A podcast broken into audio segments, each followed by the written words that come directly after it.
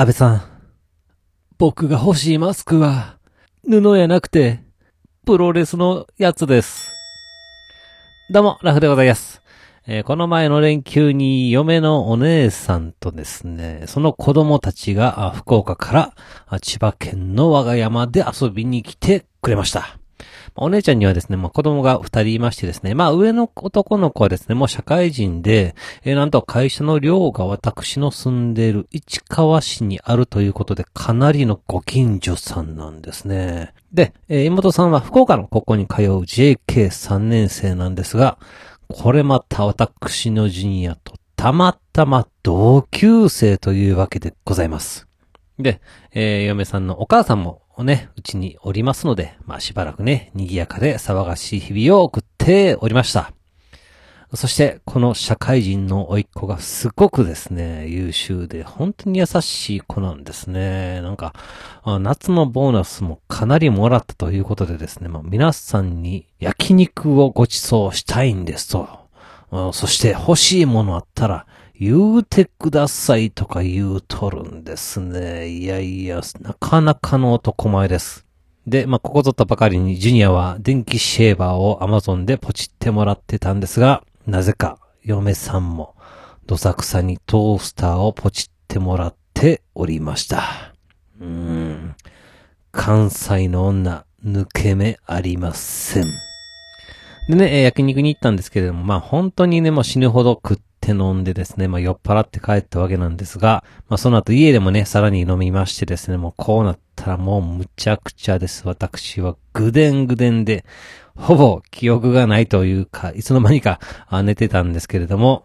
どうやらですね、その後、ジュニアとね、同級生である JK、えー3年生にですね、まあ、お母さんとお兄ちゃんが進路についてわーわーと言うてたんですって。でね、なんか推薦入試はどうやとか、して、こう推薦やったらね、査定がどうのこうのとか、なんかほいでもってもっとなんか勉強せなあかんでとか、まあ、詰められまくったんらしいんです、JK。かわいそうに。号泣していたとのことでございます。いや、まあ、彼女のね、人生を心配してということなんでしょうが、まあ、ちょっとね、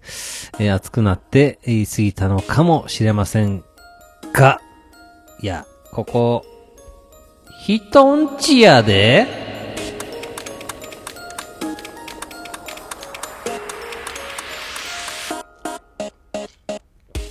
はい、始まりました。一人笑い第119回ということで、えーこの番組はずっと笑っていたいねのスピンオフ番組として私ラフ一人で喋るポッドキャスト番組です。えーここ半年以上タロットカードを革で作るという暴挙によって出ている私ラフでございますが、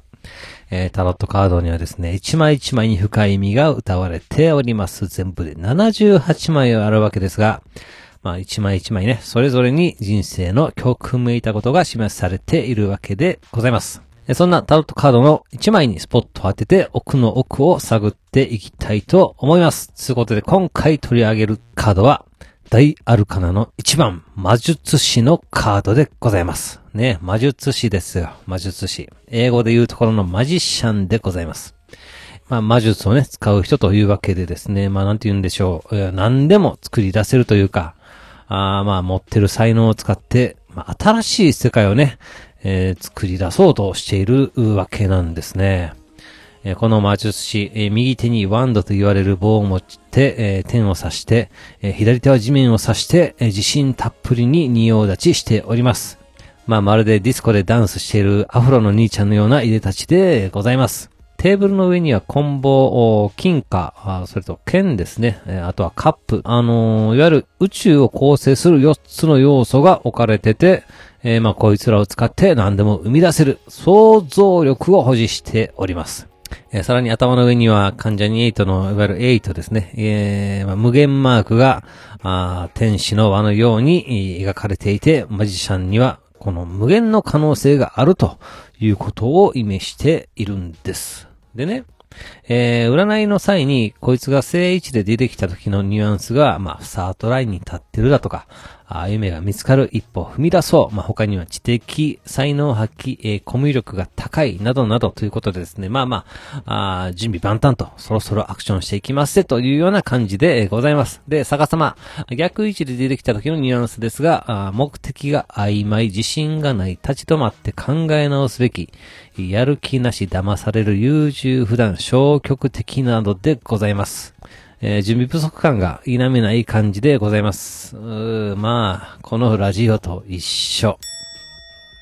でね、私なりにこのカードの意味をね、えー、ちょっと深掘りしたんですけれども、まあ言うたら準備は整ったと。あとはやるだけやねんけど、まあそのね、行きたい方向はどこやねんと。お前はどないしたいんやと。もうとにかく明確な意思を持って、人任せにするんやなくて自分で考えて行動しろよと。まあ、さらにはですね、まあ、先頭に立つことを恐れず、誰よりも一歩先に行けと言ってくれてると考えます。まあ、私も川でね、タロットカードを作るという行動に打って出ているんですが、やっぱりね、作業中ね、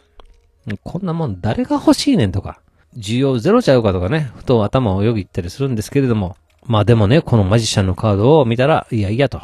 自分で作るって決めたんやろと。恐れずに走れと。を言ってくれてるように思えて、非常に心強いと言いますか、まあ強い意志をね、えー、取り戻せるわけで、ございます。川のタロットカードですよ。他で見たことないから、そこが面白いやんって、いうことですよ。で、まあ逆位置として深掘りしたときは、目標をね、途中で掘り出すのはあかんと。まあいろんなやり方があるんやから、まあつまずいたら違う角度から攻めてみたらええやんって。とにかく諦める前にできることがあるはずやでと、強い意識を持とうやないかと言ってくれてると、私は考えます。確かにね、やめるの簡単です。まあ、仕事、趣味、生活すべてにおいて、そうかもしれません。しかし、やっぱりね、継続は力あり、えー、ということと、始めるとき、えー、なんか僕があったやろと。ほんま、お前、ええ加減せよと。いうね。お前、ほんま、ポッドキャストやってて、まん？や、うん、収録せなあかんとか、喋らなあかんとか、何を言うとんねんと。あかんって何やねんと。我がが決めて勝手に喋っとるだけやないかと。お前の喋り誰も頼んでへんやないかと。お前は、何や、だらだらと酒を飲みたいだけやろと。まあ、しのごの言わんとね、あの時のワクワク、思い出せと。言ってくれてるように、えー、自分に言い聞かせております。はい。では今回この辺というところで番組では皆様からのお便りをお待ちしております。ツイッターでハッシュタグずとわら、ひらがなでずとわらとつけてつぶやいていただけたら私喜んで見に行かせていただきます。えー、メールの方は Gmail アカウントずとわらっとマーク Gmail.com、ZTOWR やったマーク Gmail.com の方までよろしくお願いいたします。というわけで最後までお聞きいただき皆さん、大きいんです。そして、さよなら。